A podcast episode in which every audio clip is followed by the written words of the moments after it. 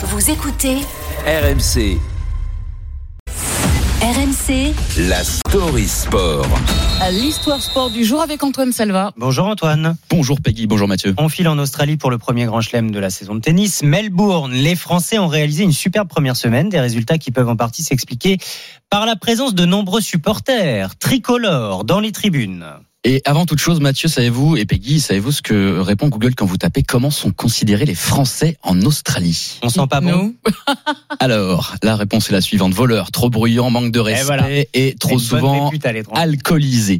Plus, eh oui, plus sérieusement, à l'heure où bon nombre de Français vont faire du ski, d'autres sont en Australie, savez-vous combien sont présents dans le pays?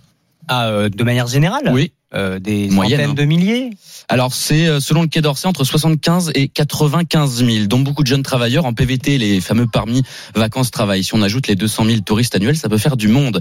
À Melbourne, à l'Open d'Australie, on a parfois eu l'impression cette semaine qu'ils étaient tous là, tant ils font entendre leur voix.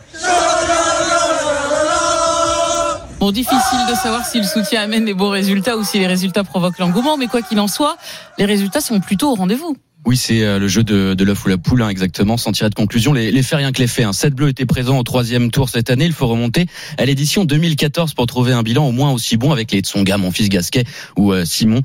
Euh, L'an dernier, ils étaient seulement trois représentants à ce stade de la compétition. Cette saison, les matchs d'Adrian Manarino, Diane Perry, Lucas Van Haché ou Arthur Cazot ont été le théâtre de moments d'anthologie. Résultat, comme lors des qualifs sur les petits cours de Roland Garros, beaucoup de bruit dans les tribunes.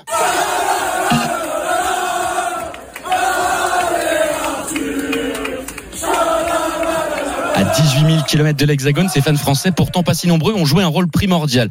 Pour Arthur Cazot, 21 ans, 122e à l'ATP, tombeur du Danois Holger Rune, numéro 8 mondial, au deuxième tour. Ils ont foutu un bordel monstrueux et non, ils ont, mis une ambiance de dingue et c'est en partie grâce à eux. Je pense qu'il y a eu cette atmosphère, voilà, de, tension durant le match que, j'adore et ils m'ont vachement aidé sur mon premier tour où je m'en sors en 5-7. Vraiment, c'est grâce à eux, j'ai pu gagner le match au premier tour. Si Rune n'a pas vraiment apprécié euh, l'ambiance, Cazot, tout comme ses compatriotes, les a remerciés en leur offrant ensuite euh, des places.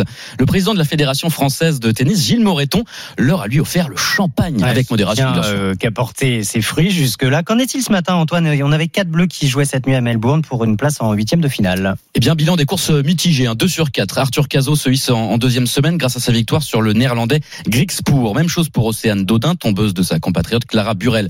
Alors que pour Hugo Humbert, la marche était trop haute face au Polonais Urkash.